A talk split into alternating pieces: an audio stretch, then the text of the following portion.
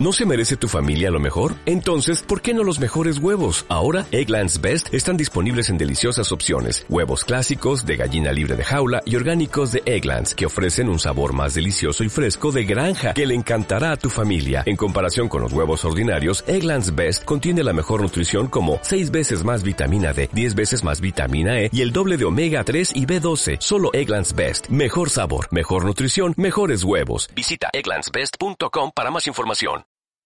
Bienvenidos a Radio Libertad Constituyente.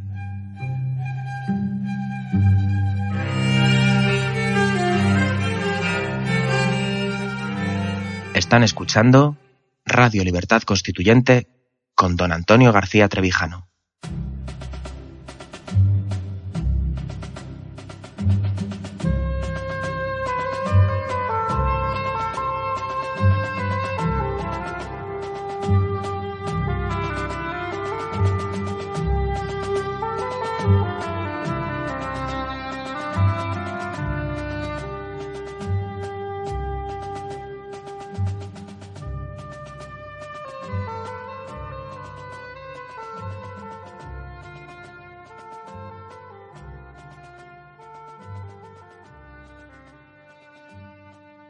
Muy buenos días, queridos amigos. Bienvenidos un día más a Radio Libertad Constituyente. Mi, no- mi nombre es Juan Manuel. Eh, hoy es día 18 de mayo, jueves. Nos encontramos en el estudio de Somos Aguas y colaborando con nosotros desde Gran Canaria tenemos a Pedro Gallego. Muy buenos días, Pedro. Muy buenos días. Y con nosotros y dirigiendo hoy este barco tenemos a Alberto Iturralde. Buenos días, Alberto. Muy buenos días, Juan Manuel. Y Pedro. Pues nada, cuando quieran caballeros, adelante. Vale. Eh, hoy traemos, nos traía Pedro, eh, una noticia que figura en el confidencial, eh, perdón, Libertad Digital, ¿verdad, Pedro? Sí, Libertad Digital. Eh, la noticia hace está en relación a las intenciones que Pedro Sánchez de alguna forma está proponiendo para su candidatura al PSOE. Y dice lo siguiente, está en la página digital de Libertad Digital. Y dice, la bomba fiscal de Pedro Sánchez quiere disparar la recaudación en 70.000 millones. Es decir, Pedro Sánchez quiere disparar la recaudación en 70.000 millones. Al lado, justo también en el mismo medio, figura Pachi López, habla esta vez ya del otro candidato, admite que es necesario, entre comillas, auditar el gasto público para frenar el despilfarro. Pedro, ¿qué tienes que decir al respecto? Bueno, eh, creo que en- estamos en la dinámica que sigue la izquierda española, que confunde crear empleo con dar trabajo. O sea, yo eh, considero que una economía, eh, que la política de un país, de una nación política, es crear las condiciones para que eh, surja el empleo, para que se cree empleo, Sí, sí. no dar trabajo, que es la filosofía que tiene esta gente. Desde luego. Entonces, entonces claro, resulta que eh, son conscientes, sobre todo, a- luego a- eh, citaré algunas frases de Pachi López, de que hay una ineficiencia del gasto público y que a su vez existen duplicidades. Pero por otro lado, son amigos de la descentralización, de los estados plurinacionales y del aumento del gasto o de dar más competencias a las autonomías, incluso más gasto, más, eh, más dinero para gastar. Entonces, ¿cómo se marida todo esto? Además, Pedro Sánchez dice aquí que él es partidario de la tercera vía. Tercera vía eh, es algo así como eh, un sincretismo entre el capitalismo y el socialismo. O sea, él quiere una, un maridaje perfecto de lo mejor de cada cosa que sería la solución a todos los males. Pero claro, eso, si uno se pone eh, a, rascar un poco, ve que este hombre lo que quiere es dar un sueldo, un salario mínimo de mil euros. Quiere dar eh, una jornada, eh, imponer una jornada laboral de 35 horas, crear un ingreso mínimo vital, desmarcarse del PIB como indicador y apoyarse en el IPS, que es algo así como una historia eh, de, un, de, una, de un indicador que al parecer eh, eh, combina variables como la relación, el- la satisfacción social y las, y el, desarrollo del medio ambiente, una cosa por el estilo. Entonces, claro, es que uno se pone a ver esto y es que si resulta que Rajoy es el hombre de los recortes y ha sido en, en, esencia el despilfarrador y el aumento y el que más ha aumentado exponencialmente la deuda, imaginaos lo que viene detrás. O sea, porque esta gente eh, es, la política que lleva es una política que el modelo es, el, por ejemplo, el que tienen implantado en Andalucía. Subsistir a base, que es el que, bueno, lo de Podemos ya es algo ya, es esto elevado a la máxima potencia, porque Podemos quería crear un millón de puestos de trabajo de, públicos, no como han sacado estos ahora 250.000 plazas, sino que querían sacar un millón y luego aumentar el, el dinero que se daba a las autonomías en 70.000 millones. O sea, con esto, tal como estamos denunciando aquí en, nuestra radio, que la deuda se ha disparado a 1,56 billones, que la presión fiscal es la más alta de Europa, según los informes de Roberto Centeno y sus compañeros, pues según, según estos datos, imaginaos lo que quieren hacer estos aún. Entonces yo, como entendido en cuestiones económicas, eh, Alberto, pues te pregunto cómo, cómo afrontas tú este tipo de, de medidas que quieren imponer esta gente, que además las abordan y las, y las presentan como si fuera la solución a todos los males. Vale, eh, fíjate, la sensación que da, y sobre todo después de todo lo que hemos ido aprendiendo durante estos años de don Antonio, es, por lo menos, y sobre todo también estando dentro un poquito dentro del mundo económico, es la de que la, socialdemocracia está empezando a actuar de una manera en la que, eh, llevando al límite sus defectos, se autodestruye. Es decir, si te fijas, si os fijáis, la eh, bomba fiscal de Pedro Sánchez, que nos dice el libre mercado, esa, eh, esa noticia de que quiere disparar la recaudación en 70.000 millones, unido a todo lo que tú has expuesto, en realidad lo único que intenta es proponer una imagen concreta de sensación de bienestar sin ningún fundamento ni ningún subyacente por debajo. Y esto, a su vez, tiene que ver con el hecho de que, como saben, que van a gobernar cuatro años y lo único que les interesa es el poder, no proponen ninguna medida estructural profunda del sistema. Única y exclusivamente dar la sensación, o de alguna manera proponer a los ciudadanos algo que aparentemente les vaya a producir un efecto positivo, agradable, sin importar lo que vendrá después. Es decir, cuál será la factura que tú ya la estás proponiendo cuando haces referencia a la deuda española, que es exactamente con lo que probablemente quiera financiar lo que propone. Además, cuando dices, bueno, quiere disparar la recaudación, como si la recaudación fuera un ente, algo extraño que podamos disparar de por sí mismo sin que eso obviamente tenga una repercusión negativa en nuestros bolsillos. No se quiere generar ningún tipo de industria ni ningún tipo de producción económica. Simplemente se quiere que media España a ver si consigue mantener a la otra media España. Es más o menos lo que nos quiere decir Pedro Sánchez. Es decir, producción prácticamente cero. Con lo cual, eh, si tenemos en cuenta que además el otro candidato dice, eh, nos dice también el libre mercado, dice, Pachi López admite que es necesario auditar el gasto público para frenar el despilfar. Bueno, pues estamos en las mismas.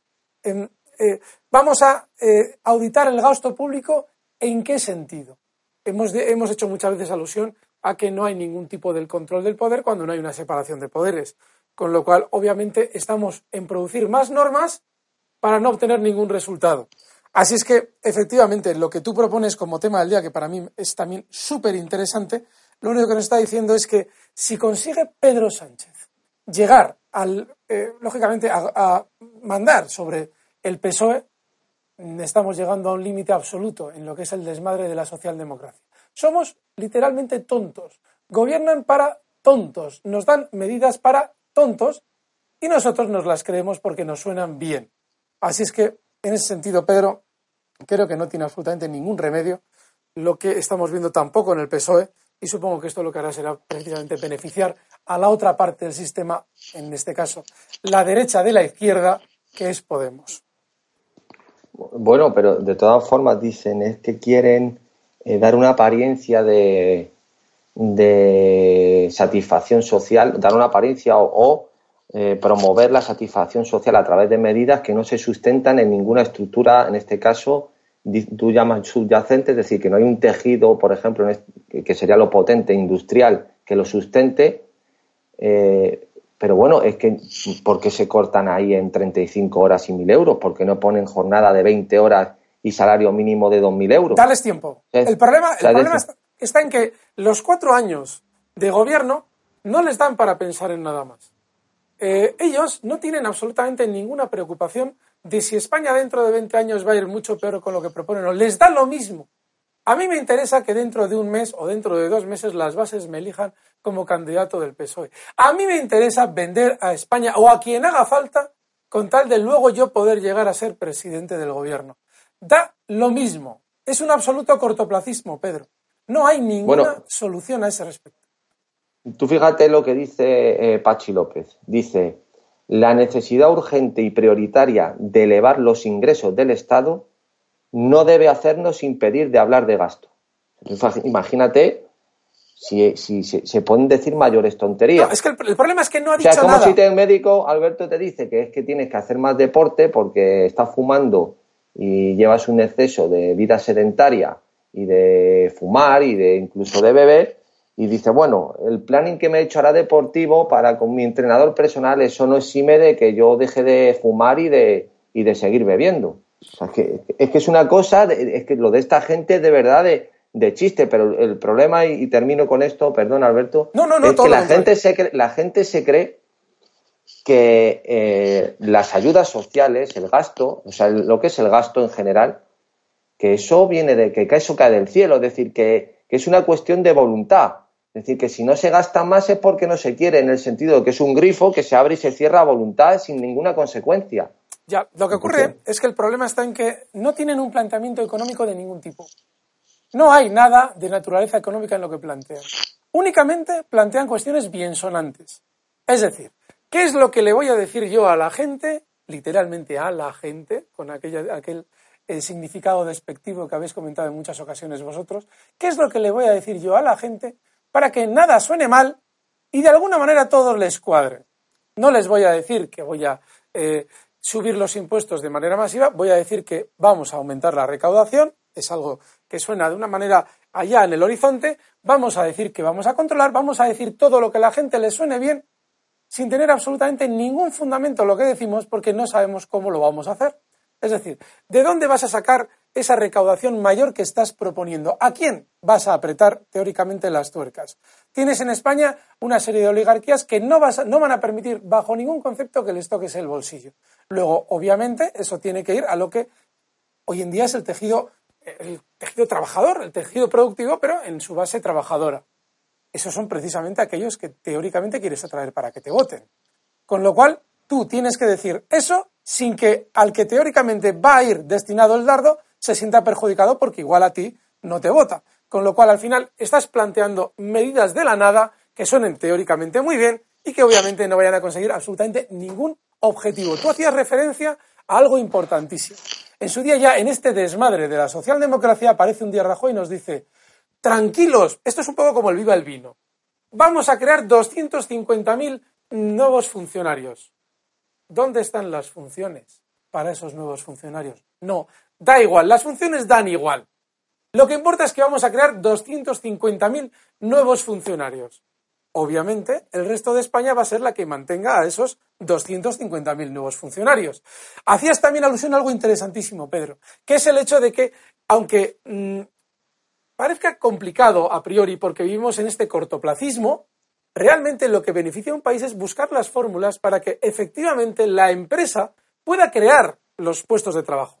No crear los puestos de trabajo, eso es absurdo. Cada vez que se está hablando, se está dirigiendo el dardo directamente al hecho del paro, lo que no nos planteamos es que lo que realmente importa es que existan las condiciones para crear esos puestos de trabajo que no van a necesitar ser funcionarios. Si tú tienes la posibilidad de crear un tejido productivo que efectivamente a su vez vaya fomentando el empleo, no vas a necesitar tener que mantener a unos funcionarios que no tienen función hoy por hoy. Simplemente van a estar ahí para que alguien cobre un sueldo del Estado puro y duro a costa de quien va a tener que pagar la contribución, es decir, en los impuestos que ya nos está anunciando Pedro Sánchez, que van a ser de 70.000 millones de euros más. No tiene absolutamente ni pies ni cabeza. No hay ninguna base sobre lo que dicen. Simplemente es lo que a ustedes les suenen bien, porque yo necesito su apoyo para poder continuar dentro de la corrupción. Luego una cuestión que es extrapolable a, ya lo que son los planteamientos más teóricos, no simplemente de análisis de las medidas que toman desde el plano eh, económico, es eh, la confusión absoluta de que precisamente eh, tanto Podemos como la falsa izquierda, bueno, Podemos ya no es la falsa izquierda, es el, es el delirio, delirio absoluto, son adalides de la causa de Mm, presentar el fracaso del capitalismo, entendiendo que el capitalismo es el culpable de todos los males y todas las crisis eh, per se.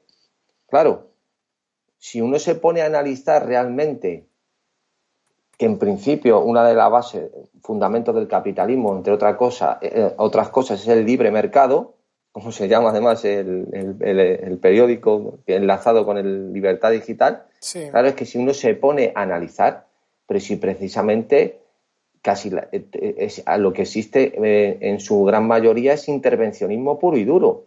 No hay operación, no hay elemento en el que no esté interviniendo el Estado. Así es. ¿Os, os acordáis de la famosa OPA de gas natural a Endesa? Sí, sí, sí cómo intervino Zapatero, que incluso le multó eh, Europa por, injerencia eh, cuando E.ON presentó una oferta. Es decir, ese sería el caso ya más, palmario de todo este tipo de operaciones, pero es que el gasto, dice, hay un artículo de, de, Roberto Centeno que dice que de los 193 estados soberanos, 25 tienen estructura descentralizada. Bueno, pues de esos 25 nosotros, sin tener una estructura federal o confederal, el gasto descentralizado es el mayor de todos esos 25 países. Estamos en un 64-68%, es decir, que más de la mitad del gasto y de, las, y de todo el, sí, del gasto lo tienen los entes descentralizados.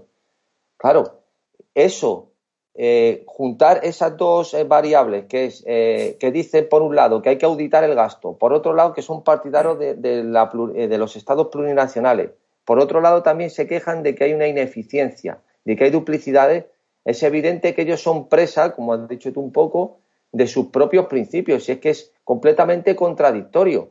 Todo el, y luego crear un modelo económico en el que la, es, las ayudas sociales los que sustenta una nación teniendo un tejido productivo, si, no, si me corriges, eh, si lo digo mal, me corrige, que creo que en, el aspecto industrial, el tejido industrial, creo que es nada más que un 17%, es que a dónde, o un 20, no sé si es un 17%. Eh, fíjate, el otro día daba, eh, don Roberto Centeno daba el dato, es demoledor. A primeros de los 80, España en su PIB tenía una, una relevancia del sector industrial del 36%. Eso es. A día de hoy creo que es el 15%. Hemos dado toda nuestra industria a Europa por aquello de las subvenciones, ese eh, fenómeno que tú estás eh, denunciando de estatalización de la economía, que es exactamente lo que estamos viendo cuando se eh, deslocalizan industrias porque tiene que, en un momento determinado, tiene que producir tal o cual país lo que Europa va a comercializar y al país que anteriormente lo producía se le da una subvención. La subvención no deja de ser un dinero que obviamente ha frenado por completo la iniciativa industrial, que es lo que le ha sucedido a España. Así es que fíjate, Pedro, qué dato más demoledor. Del 36% al 15% desde el 1980 hasta hoy. La relevancia del sector industrial dentro del Producto Interior Bruto de España. Claro, es que si tú te pones a mirar, decía Tarradella, fíjate, Tarradella, nada menos que un país en el que una botella de aceite de oliva tiene 17 precios distintos no puede ser un país. Entonces, eh, claro, si tú te pones a ver cómo opera eh, cómo se opera en España, resulta que aquí la satisfacción eh, máxima es colmar el interés de, el interés particular de cada uno. O sea, no el interés de todos, como decía Rousseau, a diferencia del interés general. O sea, aquí lo bueno es si en tal sitio, en tal autonomía quieren hablar tal lengua, querer tal privilegio económico y cualquier otra eh, prebenda más, dárselo. Que en la de enfrente quieren otra cosa diferente también. En la del otro lado también. O sea, es decir, es satisfacer cualquier deseo, ya el parangón es el derecho a decidir, para que esto funcione, según ellos. Claro, esto es realmente una cosa de chiste. De aquí no hay ni...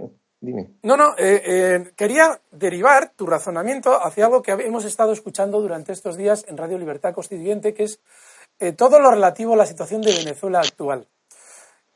cuando Alberto Franceschi y todos los que, todos nuestros corresponsales en Sudamérica analizan la situación, lo que se deduce es que Maduro tiene de alguna forma comprada eh, a la élite eh, mm, militar del país, mil generales, bueno, 200.000 si hiciera falta, para de alguna manera con eh, esa élite comprada mantener a raya al país. Si nos paramos a pensar lo que está pasando en España, con todo el proceso de descentralización que tú estás describiendo, sucede algo muy similar. Ese famoso café para todos de Suárez de la época que en su momento supuso todo el desastre de las autonomías que estamos pagando ahora mismo, no deja de ser algo muy parecido en el sentido de que Pedro Sánchez, ahora, dentro de su teórica ascensión en el Partido Socialista, ya propone una mayor recaudación. Es decir, tiene ya que, ya se está haciendo creer al ciudadano que el hecho de que pagues más impuestos es normal. ¿Para qué se están pagando esos impuestos?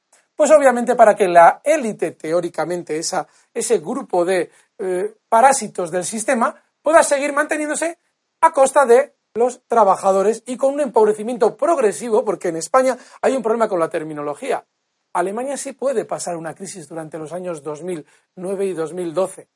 España no está pasando ninguna crisis. España está en un proceso de empobrecimiento paulatino y debido precisamente al proceso que tú estabas comentando ahora mismo, Pedro. Es decir, cada vez más nuevos políticos intentan aspirar a vivir del Estado, de la teta del Estado, a costa de hacer absolutamente nada o a costa de duplicar cualquier función que se pueda duplicar sin ningún tipo de eficacia eh, derivada de ello.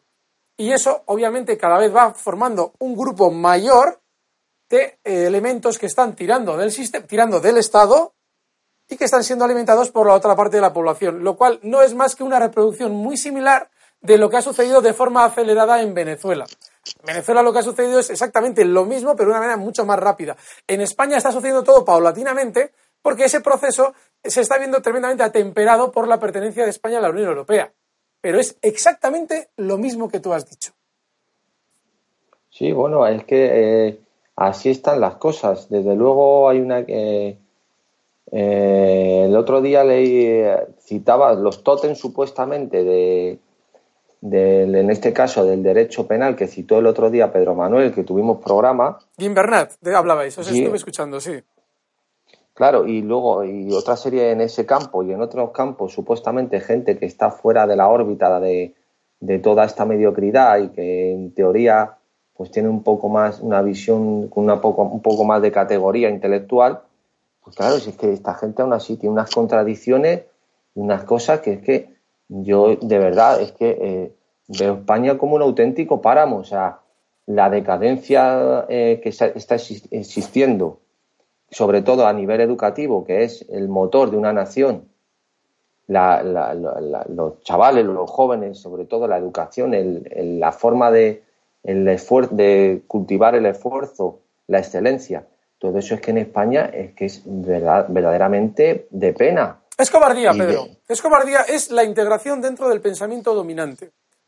Es la sensación de que si eh, no estamos en la onda de todo el mundo, eh, probablemente no vayamos a obtener el prestigio o no vayamos a obtener ningún tipo. Fíjate, es que Gimbernat, cuando hablabas antes de Gimbernat, el, el otro día eh, Pedro González nos, nos traía su, su, visión sobre las, bueno, las quejas que había expuesto el fiscal general del Estado diciendo que había que limitar la posibilidad de que los medios accedieran o pudieran eh, publicar noticias relativas a sumarios que en teoría estaban, eran secretos en ese momento. Vale, lógicamente el criterio Givernack que traíais, vale, está fenomenal, porque de alguna manera se acogía en derecho comparado a la eh, doctrina en Alemania. Fenomenal. Pero hoy en día, para ser un jurista públicamente reconocido de prestigio, tienes que pasar por el aro de la socialdemocracia. Tienes que aceptar esos dictados y puede ser que tengas brillantes dictámenes con respecto a cualquier tema concreto, pero al final tienes que, en cuestiones de política general, tienes que acogerte a lo que está socialmente admitido. Bueno, de alguna manera Radio Libertad Constituyente en ese sentido supone una, bueno, una avanzadilla de lo que, para de alguna manera ser considerado prestigioso en lo profesional, no necesite esa especie de acogimiento a la teoría social dominante. Mira, luego que vamos a tratar, eh, después de una pausa en breve, el tema de Bankia, hablando de este, de este señor, Jim Bernat, Jim Bernat creo que ese es el apellido bien dicho, no lo sé, Jim Bernat, o es que creo que es, sevillano, pero de ascendencia catalana. O, vale, será. Eh, pues al principio pensaba que era Gil Bernat, pero no lo vi que era, eh, era un apellido de ascendencia catalana. Pues claro, este señor dice viene a colación de lo que vamos a tratar luego, que él no cree, bueno, ah, eh, dice que los peores, los peores males vienen con el felipismo y sobre todo por la ley del 85 del Poder Judicial y, demás. Pero por el contrario dice que no cree que exista una justicia para pobres y para ricos y que a su vez la, la sentencia de la infanta que no puede decir si estuvo bien o mal. Sea, decir, es que vamos a ver, ya tiene ochenta y tantos años, que ya lo que hayas hecho en tu vida ya más poco, o sea, ya a, poco más vas a poder aspirar, ya lo has hecho todo. ¿Sabes lo que pasa, Pedro? que estos, eh, eh, la mayoría de los em, profesionales que han sido de alguna manera reputados dentro, han tenido su prestigio dentro de este sistema de la socialdemocracia, han entablado una, y han entrelazado relaciones de una forma tremendamente Em, compleja. Es decir, eh, a este señor seguramente en muchos momentos le habrán realizado homenajes o le habrán realizado o habrá llegado a conocer a determinados políticos de X prestigio. Quizás haya podido de algún modo también haber conocido al anterior rey en alguna reunión o algún tal. Es decir, hay una serie de eh, no sé cómo explicarlo, de tributos. Sí, de conexiones, sí, de Claro, de conexiones que les eh, por esa cobardía interna les impide ser eh, sinceros y sobre todo les impide públicamente decir lo que probablemente están pensando. Y sobre todo deriva o han creado un pensamiento derivado hacia el estar de acuerdo con todas esas relaciones que han ido entablando a lo largo de los años y que de alguna manera sienten que ha favorecido el hecho de que tengan prestigio en la sociedad. Es probablemente eso por lo que muchos eh, eh, teóricamente pensadores que han estado durante los últimos años dentro del acuerdo de la socialdemocracia no se atrevan a decir algo tan obvio como que lo del caso no es una auténtica barbaridad. Muy bien. vale. Si tienes alguna cosilla más eh, que comentar sobre esto, Pedro, vale. Pues si, si preferís, lo que, si queréis, lo que hacemos es hacer una pequeña pausa y vamos a empezar a hablar del caso Bankia. Muy bien, queridos amigos, pues hacemos una pequeña pausa y ahora mismo volvemos. Queridos oyentes, os recordamos que podéis hacernos llegar vuestras preguntas para Antonio García Trevijano enviando un mensaje de voz a nuestro WhatsApp en el número 605-023473. Repetimos, 605-023473. Es importante que nos digáis siempre vuestro nombre y la ciudad donde vivís y que seáis breves y concisos para poder atender todas vuestras preguntas. Utilizad esta vía solo para mensajes de audio, puesto que ni texto ni vídeos serán atendidos. Si no tenéis WhatsApp, escribidnos a nuestro buzón de correo, pero como queremos que se oiga vuestra voz, los mensajes de WhatsApp tendrán preferencia sobre las preguntas escritas. Radio Libertad Constituyente. La libertad viene en nuestra busca.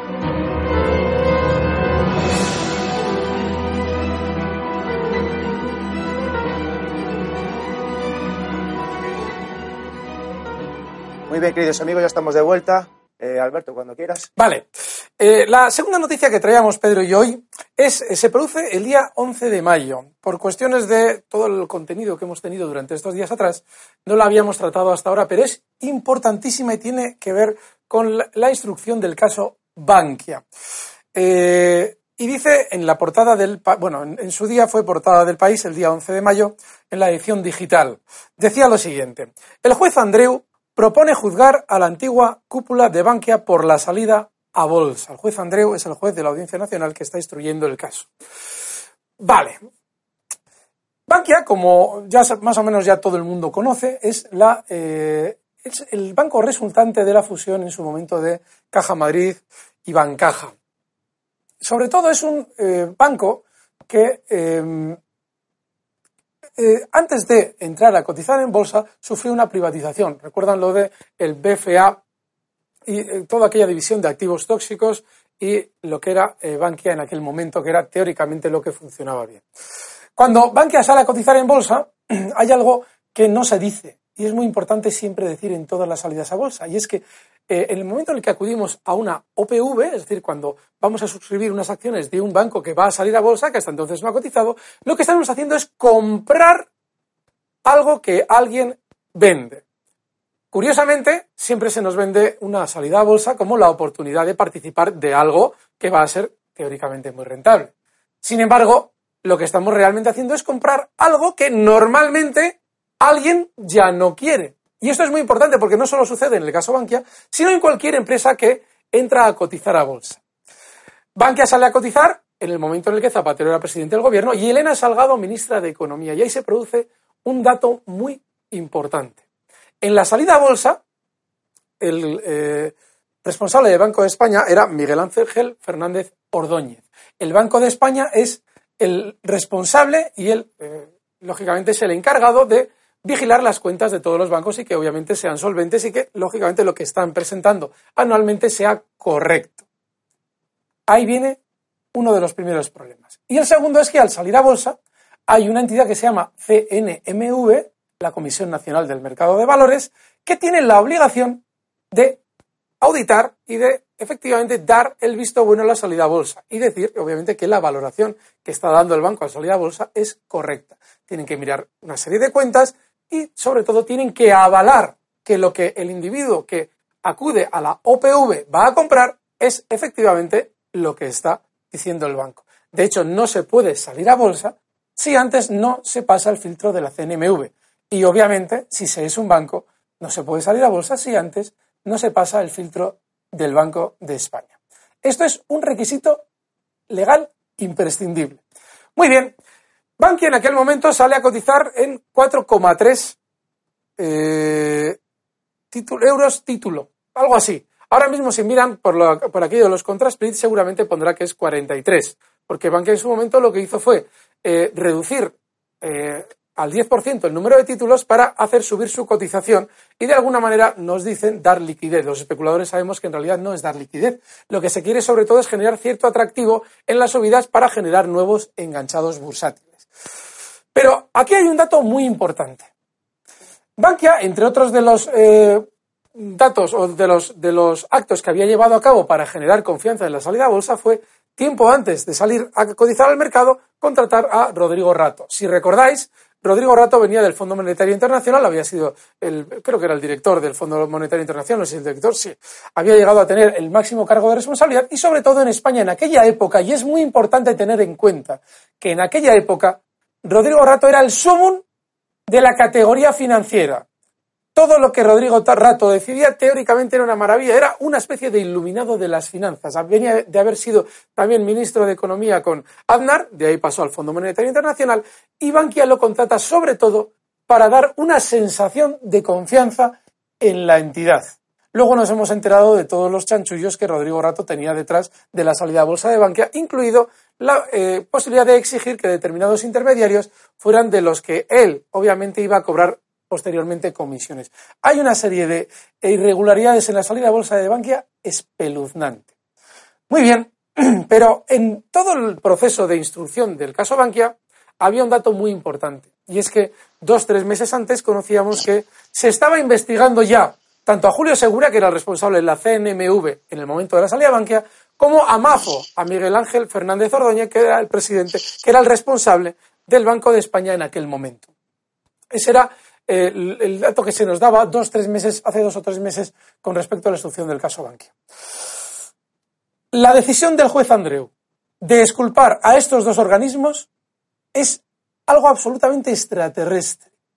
No tiene ni pies ni cabeza y lo voy a explicar. Durante la instrucción del caso Bankia ha encontrado que, fíjense, les voy a leer parte de la noticia. El subtítulo dice, el instructor exhibe a los directivos de Banco de España y de la CNMV de responsabilidad en el caso. Dice la noticia, el juez de la Audiencia Nacional, Fernando Andreu, ha dado por concluida la instrucción del caso Bankia, que investiga la salida a bolsa de la entidad y ha procesado a 34 administradores, entre los que se encuentran el expresidente de la misma, Rodrigo Rato, el exministro Ángel Aceves y el empresario Arturo Fernández.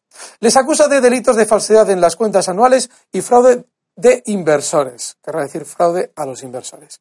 El juez sobresee el procedimiento para la auditora Deloitte y otros diez investigados, entre los que se encuentran los directivos de la CNMV y del Banco de España, cuya imputación había solicitado la acusación popular. ¿Por qué es importantísimo lo que está decidiendo el juez Andreu? El juez Andreu, por lo que estamos viendo en esta noticia, estaba probablemente predispuesto a enjuiciar a cualquier responsable o a cualquier persona privada responsable del banco o de alguna manera enlazada con el banco. Sin embargo, no va, eh, no va en ningún momento a enjuiciar al responsable de la CNMV y el Banco de España por un dato importantísimo. Y es que, de hacerlo, el responsable civil subsidiario de la salida a bolsa de Bankia sería, obviamente, el Estado. Tanto en el Banco de España, que pasó unas cuentas absolutamente imposibles de pasar como correctas, como la CNMV que permitió una salida a bolsa que en ningún momento debió permitir, en el momento en el que eh, los dos responsables a los que teóricamente hay que enjuiciar van a salir culpables y todo lo, toda la pinta del caso Bankia es que efectivamente ahí hubo muchísimos controles que no se sostuvieron, lógicamente la siguiente acción es reclamar como responsable civil subsidiario del Estado que obviamente tendría que desembolsar unas cantidades Fíjense, ahora mismo Bankia está cotizando en los entornos del 1.10, 1.15. Bueno, pues sería cotizar Bankia en los entornos del 1.43. Todo ese dinero que hay ahí, que se ha perdido por ahí, tendría que desembolsarlo el Estado.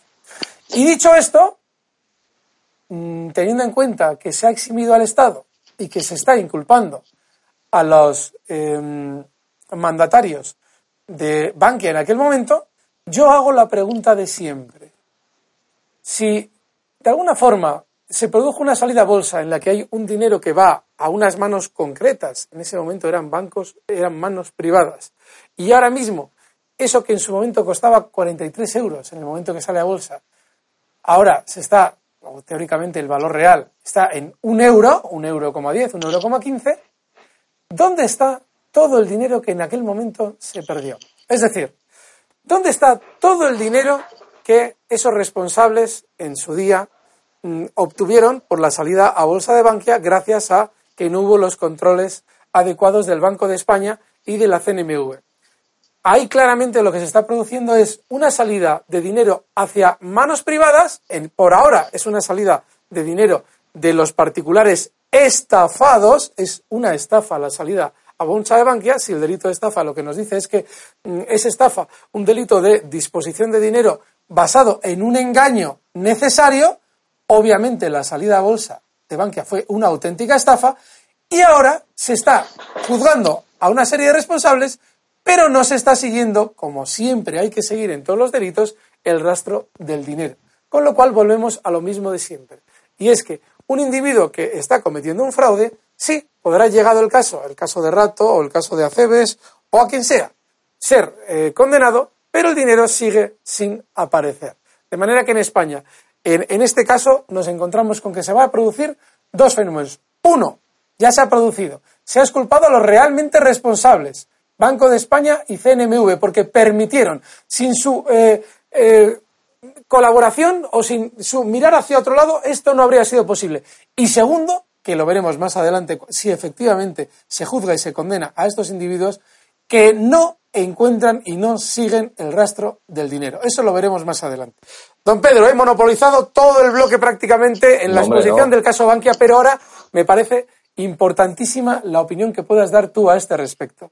No, bueno, eh, simplemente recordar eh, eh, la cuestión de si hubo responsabilidad o no del Banco de España, en el caso concreto que has explicado muy bien, cómo esos controles suponen directamente una supervisión previa a la salida a bolsa, etcétera. Es decir, que ya eh, se presupone, se presupone no, es imposible que no haya un conocimiento de eso, puesto que es indispensable esos controles por parte del banco.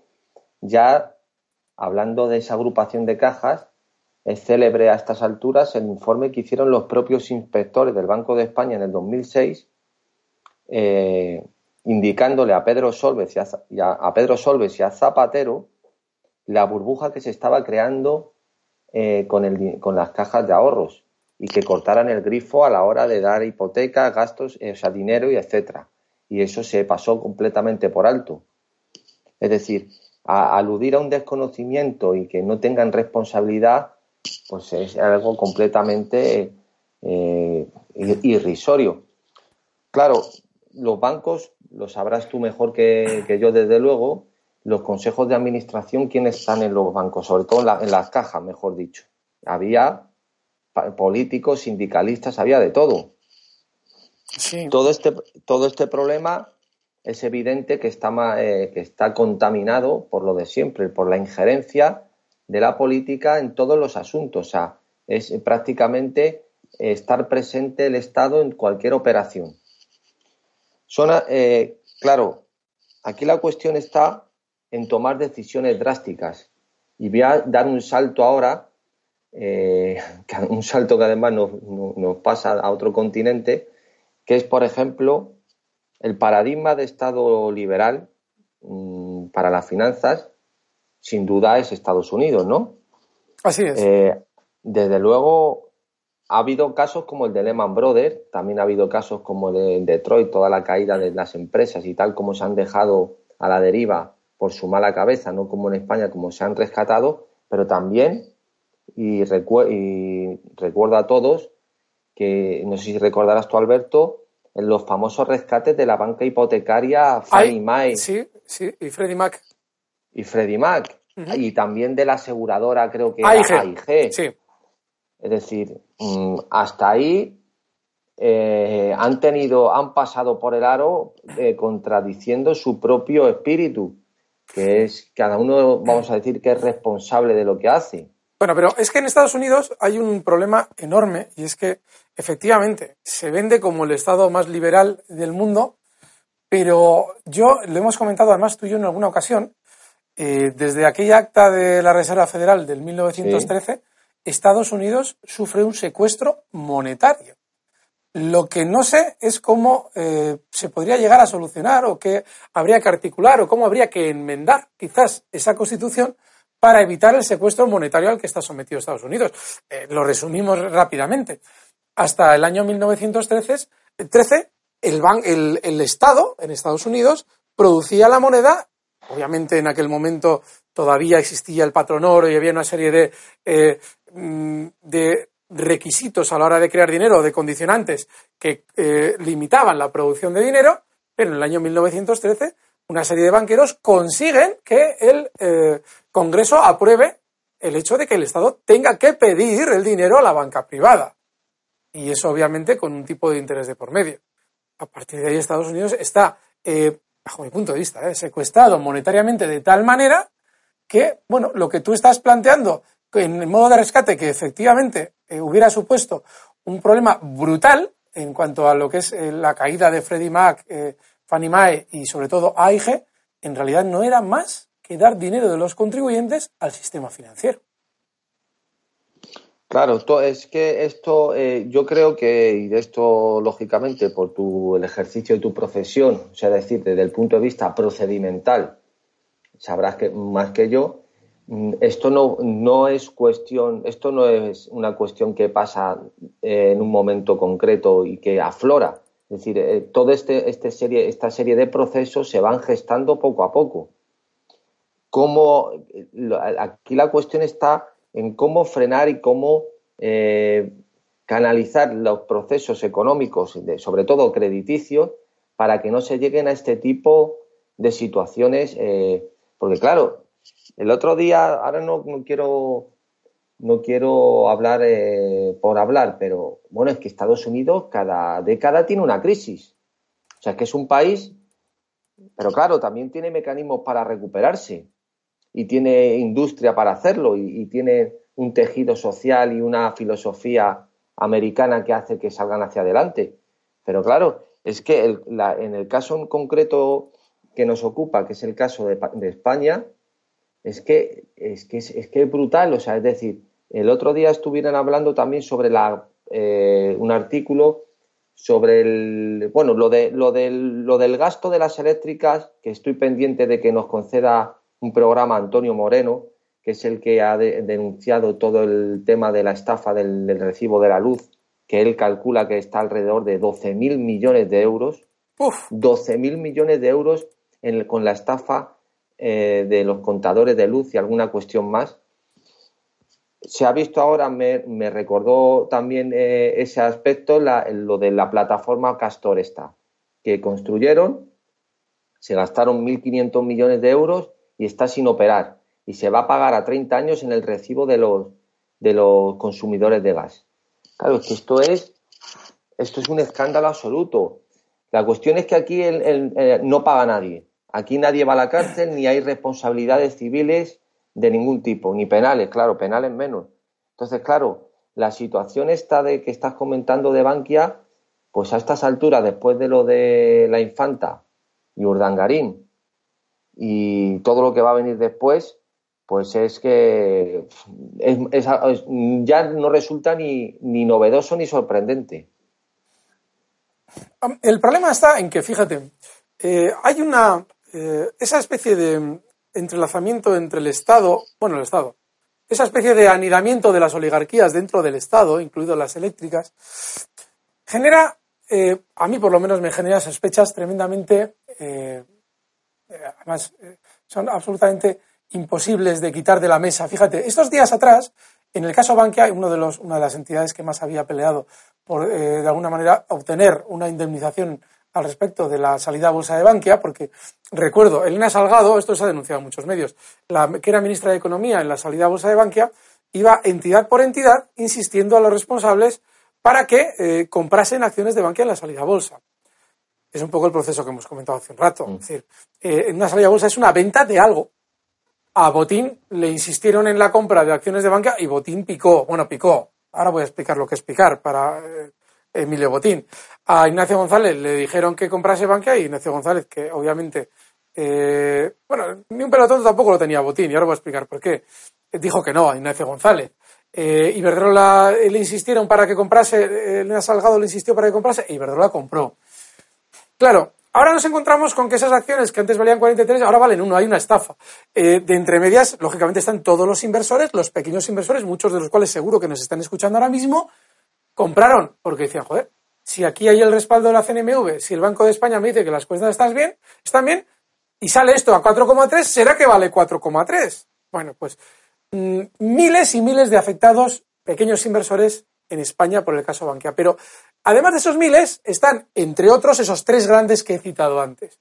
Alguien dirá, anda, pues si Iberdrola en su día mm, ha tenido un juicio demandó eh, la salida a bolsa de Bankia, intentó recuperar el dinero y no, se lo han, no se lo han concedido. Sin embargo, hay un dato que no observa el pequeño, eh, bueno, el ciudadano o el pequeño inversor no observa en ese tipo de situaciones y es que cuando a una entidad bancaria o a una eléctrica, a una gran eléctrica, se le estafa de esa manera, luego se le compensa de otra. Y eso es importantísimo.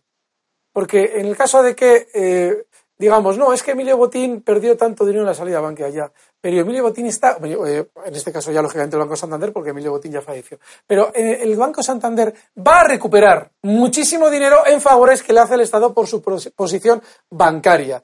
Y va a recuperar Iberdrola seguramente muchísimo del dinero de la salida a Bolsa Bankia por concesiones o por favores en cuanto a lo que es pues, lo que acabas de describir ahora mismo. Es decir, la posición dominante y, lógicamente, eh, de, todo el, de toda la oligarquía energética española, en la que pues si una gasista eh, o una constructora ha realizado un pozo en tal sitio y ese pozo no sirve para nada, todos estamos pagando ese dinero con un impuesto que se nos está incluyendo subrepticiamente en nuestro recibo de la luz.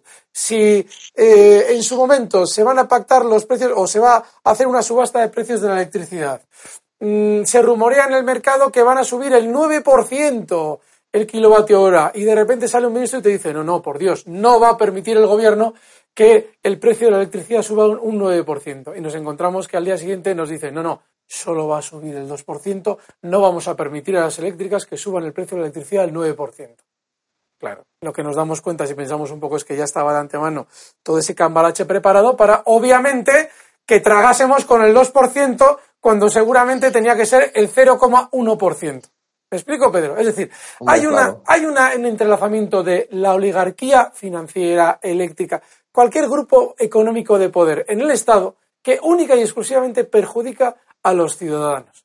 Esa, esa oligarquía está entrelazada también en Estados Unidos. Sin embargo, en Estados Unidos el sistema de, de libertad política que en su día hubo, lógicamente sigue de alguna manera latiendo hasta el punto de que hay unos límites y los propios los actores de, ese, de esa presión conocen que hay unos límites, saben que no van a poder pasar de un X.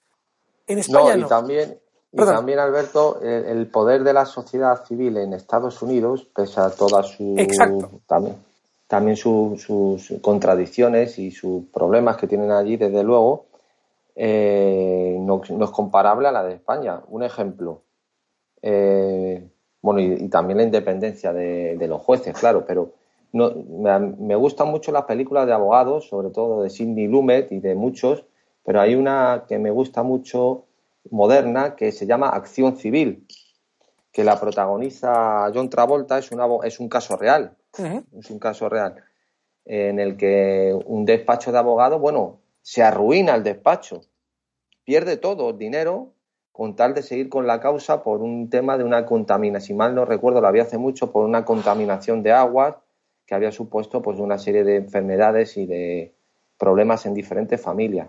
Bueno, al final ganan el juicio con indemnizaciones millonarias. Sí, sí. Absolutamente. Eso aquí es eso aquí, es totalmente eso es ciencia ficción. Aquí no qué, indemnizaciones millonarias han pagado.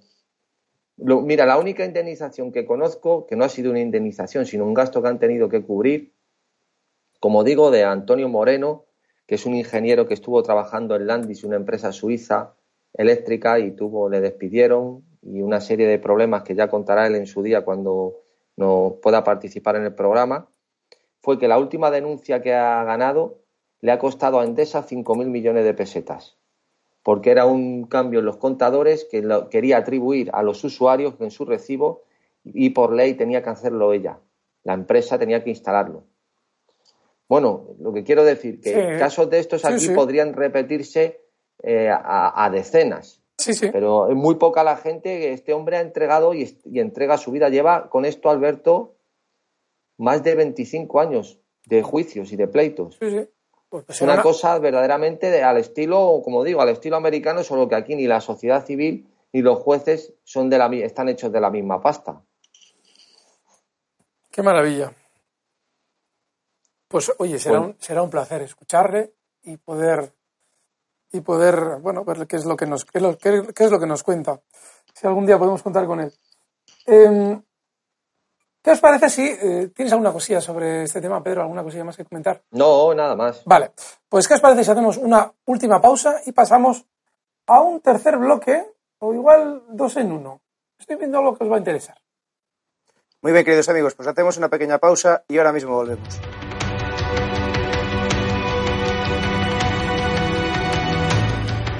Todos los domingos, a partir de las 9 de la noche, escuche Repúblicos en Acción. Todas las novedades del movimiento, el comentario semanal de Paco Bono y la intervención de interesantes invitados.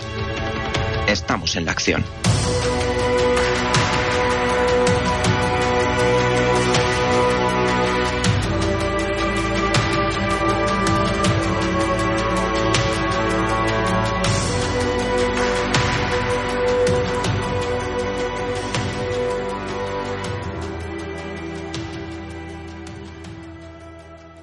Muy bien, queridos oyentes, ya estamos de vuelta. Alberto, por favor.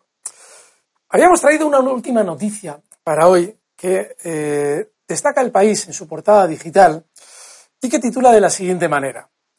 Así perdió España el arbitraje de las renovables. Les pongo en antecedentes. Eh, allá por el año 2010 y 2013 se produjeron dos reformas importantísimas en la política de eh, subvenciones a las energías renovables por parte del gobierno español. Eso supuso que muchas empresas que ya habían realizado inversiones eh, muy fuertes en cuanto a lo que es infraestructura relativa a eh, energías renovables se vieran tremendamente perjudicadas por las dos decisiones, una del gobierno socialista y otra del PP, tanto en el año 2010-2013. estas entidades eh, internacionales que habían realizado las inversiones entablaron un procedimiento de arbitraje contra el Estado español, reclamando los daños que dichas decisiones habían producido, lógicamente, en su perjuicio. Ese arbitraje se planteó ante el CIADI, que es el, Comité de Arbitraje del Banco Mundial, y eh, finalmente, allá por, bueno, ya no, hace unos días, el día 5 de mayo de 2017, si ven la página del Confidencial, también lo destaca como noticia, decía en su edición digital, España pierde su primer arbitraje ante el CIADI por los recortes a las renovables. Y en esa noticia lo que hace es destacar que efectivamente las demandantes no obtienen todo lo que pedían porque pedían un montante total de 300 millones de euros en indemnizaciones por los daños causados, pero obtienen 128 millones de euros. Lo importante no es esa sentencia, que desde luego que lo es, porque todo ese dinero, lógicamente, como bien está recortando, nos estaba recordando don Manuel Pena hace un momento, lo vamos a pagar nosotros. Pero lo importante realmente es lo que hoy dice el país en su portada. Y repito el titular de la noticia. Así perdió España el arbitraje de las renovables. Y desarrolla en subtitular, dice, Rajoy no contestó las cartas, los testigos se contradijeron, los peritos no fueron convincentes y los abogados dieron un vuelco a su estrategia de defensa. A última hora lo dieron. Dice, sí, no, dice la noticia. Tal vez. Hasta tres versiones diferentes dio un testigo propuesto por el gobierno ante el arbitraje internacional de las renovables que acaba de perder España. Los peritos tampoco resultaron convincentes frente a los informes, entre comillas, completos y profesionales de los expertos de la parte demandante. Les recuerdo, son entidades internacionales que habían llevado a cabo las inversiones en España. Los abogados del Estado que representaron a España en el proceso del CIADI, que es el Comité de Arbitraje, el Tribunal de Arbitraje del Banco Mundial dieron un, vuelco desesperado a su estrategia de defensa a última hora. Antes, el presidente del gobierno, Mariano Rajoy, había dejado sin contestar las cartas de los inversores en que pedían una negociación. El resultado de todo ello es que incluso el árbitro nombrado por España acabó dando la razón a EISER. EISER es una de las entidades internacionales que pleiteaba contra España. Y sus socios en la demanda por el recorte a las renovables en sus plantas de energía termosolar. España deberá pagarles 128 millones más intereses.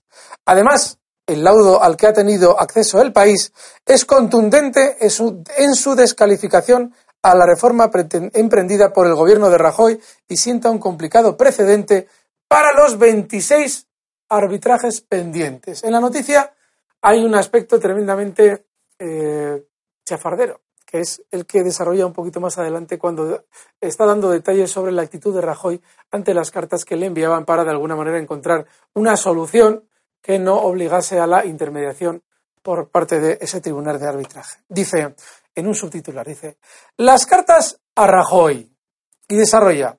Además, el gobierno español quería que el tribunal rechazase la reclamación diciendo que los demandantes no cumplieron el requisito de solicitar negociaciones y luego esperar tres meses antes de ir al arbitraje. Pero el tribunal señala que en realidad las cartas que enviaron los inversores al presidente del gobierno español, Mariano Rajoy, solicitando negociaciones, quedaron sin respuesta. La primera, esta es buena, la primera se escribió el 26 de abril de 2013 en inglés y la única respuesta fue que se tradujera y aportase el documento redactado en castellano. Así lo hicieron los demandantes en otra carta a Rajoy, fechada el 15 de mayo de 2013, es decir, casi 20 días después. Y posteriormente, el 30 de julio, volvieron a enviar otra carta para lograr una resolución amigable, esta vez en inglés y en español. Pero ninguna carta obtuvo respuesta de Rajoy, del gobierno. Y con esos antecedentes, el tribunal considera irrazonable que el gobierno diga que el demandante no intentó llegar a un acuerdo. La solicitud de arbitraje adelantada por el país se presentó en diciembre de 2013, es decir, cinco meses después. Es decir, lo que demuestra que había una absoluta dejadez del gobierno español a la hora de llegar a un acuerdo sobre este tema. En mi opinión, bajo ahora un poquito a las expensas del criterio que ahora proponga Pedro, lo que sucede es un poquito más de lo que hemos comentado al principio. Es un reflejo más de ese cortoplacismo y de ese, lo decía ahora mismo don Juan Manuel Pena. Recuerda, por favor, esa frase que has dicho que es maravillosa eh, al respecto. Sí, que hoy en día lo que se hace es se privatizan los beneficios y se socializan las pérdidas. Exacto. Pero ese socializar las pérdidas es sobre todo dejárselo al siguiente. Todos los procesos normalmente, y los de arbitraje no son una excepción, conllevan, en casos tan importantes, una demora en el tiempo que al quien está gobernando le dice, le hace decir, déjalo correr, que ya veremos lo que pasa. Y lo que nos recuerda la noticia del país es que hay 26 arbitrajes contra el gobierno español pendientes por causas de similar naturaleza. De manera que lo único que yo simplemente quería resaltar es que no solamente es Pedro Sánchez el que está difiriendo lo del ya veremos a ver, pero yo voy a recaudar 70.000 millones más, sino que obviamente Rajoy y cualquier partido de la socialdemocracia nos hace la misma, que es simplemente dejar pasar el tiempo, que ya veremos lo que pasa más adelante. Total, quienes van a pagar son obviamente los españoles y yo lo mío me lo voy a llevar calentito, quizás con un puesto de administración cuando me vaya de aquí en cualquiera de las compañías eléctricas o de la energía que hay en España. Don Pedro, te paso la palabra. Bueno, pues, ¿qué voy a decir que no hayáis dicho ya también vosotros? Es un ejemplo más de la, de la cómo el Estado, en connivencia con las grandes compañías, pues, claro, sería imposible una cosa sin la otra.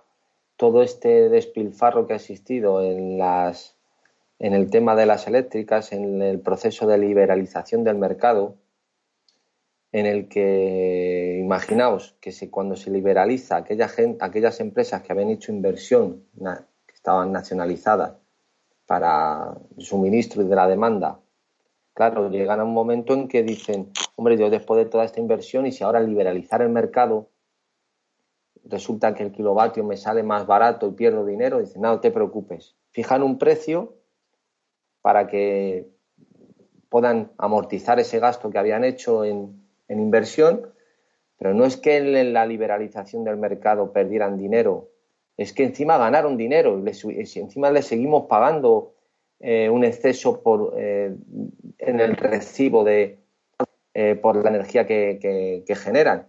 Entonces, hay una serie, de todo este tema de las eléctricas, por eso cité antes a Antonio Moreno, a ver si nos puede porque está el hombre que no vive con el tema de los juicios y todo esto, porque de verdad esto va a ser, lo que estás contando va a ser una anécdota comparado con el programa que nos va a brindar, porque es, algo impresionante. Es que encima lo, terrible es que las, las, eléctricas en realidad están eh, disparando con pólvora del rey, porque no deja de ser cualquier, incluso el llevar a cabo un juicio a Iberdrola o cualquier compañía, eh, se va siempre a resarcir con los beneficios que obviamente le permite esta especie de sumisión de los gobiernos a las oligarquías eléctricas. ¿no?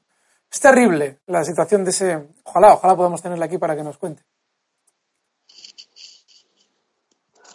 Bueno, pues yo por este lado. Bueno, eh, hablabas de la, pérdida de dinero, pero hay una cosa que eh, a mí me, se me abren las carnes cuando recuerdo una intervención de don Roberto Centeno, en la que nos recordaba que no solamente estábamos pagando en, impuestos, o estábamos pagando en la factura de la luz, también estábamos pagando en derechos. Porque no sé si recordarás, eh, recordaréis, que en su día, cuando eh, se popularizó la idea de tener baterías en casa, baterías, la famosa batería Tesla, para poder acumular energía eh, en los momentos en los que obviamente, para darle uso en los momentos en los que obviamente no podíamos acumularla, es decir, acumular energía solar, tenerla acumulada y luego utilizarla por la noche en aquel momento, las eléctricas se quejaron, eh, exigieron que los sobrantes se les diera a ellas y sobre todo lo que consiguieron es que se les, teóricamente o legalmente, se les permitiera, llegado el caso y sin ningún tipo de orden judicial, entrar en los domicilios para poder, aquí tenemos a Juan Manuel Pena, que de eso sabe seguramente más que yo, por su vinculación con el orden, podían llegar a entrar en los domicilios sin ningún tipo de orden judicial para comprobar si efectivamente tenías una, una, batería Tesla o cualquier otro tipo de batería en casa que estuviese acumulando energía para utilizarla en otro momento. Es decir, que se estaban conculcando los derechos más fundamentales del ser humano en favor de las oligarquías eléctricas. Y eso es una barbaridad. Bueno, es un ridículo absoluto, es decir, es una situación esperpéntica a la que se llega efectivamente cuando los gobiernos están en connivencia absoluta y sobre todo guardando los intereses y las espaldas de intereses privados en contra de su propia ciudadanía. Don Pedro, ¿qué dices? ¿Alguna cosa más? Nada, si queréis, no sé cuánto tiempo lleva. Nada, llevamos ya hora y pico. Aquí está Juan Manuel. Sí, llevamos una horita. Perfecto, pues nada, si os parece bien, lo que hacemos es cortar ya y mañana más.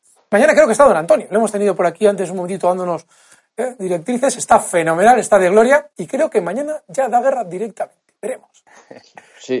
Pues muy bien, queridos amigos, un saludo para Pedro, muchísimas gracias por tu colaboración, un saludo a Alberto y amigos, hasta mañana. Fuerte abrazo. Gracias por haber escuchado Radio Libertad Constituyente. No olviden visitar la parrilla de programación en la nueva página web del Movimiento de Ciudadanos hacia la República Constitucional, en la dirección www.mcrc.es. Radio Libertad Constituyente. La libertad viene en nuestra busca.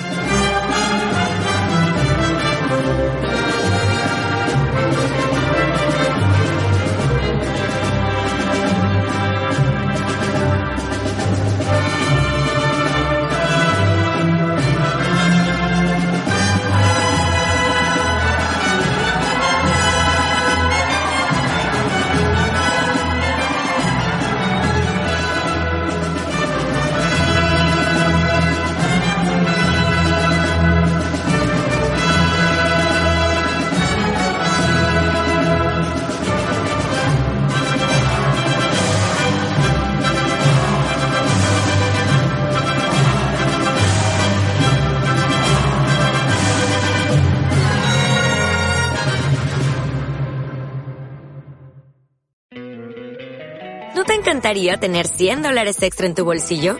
Haz que un experto bilingüe de TurboTax declare tus impuestos para el 31 de marzo y obtén 100 dólares de vuelta al instante. Porque no importa cuáles hayan sido tus logros del año pasado, TurboTax hace que cuenten. Obtén 100 dólares de vuelta y tus impuestos con 100% de precisión. Solo con Intuit TurboTax. Debes declarar para el 31 de marzo. Crédito solo aplicable al costo de la presentación federal con TurboTax Full Service. Oferta sujeta a cambios o cancelación en cualquier momento.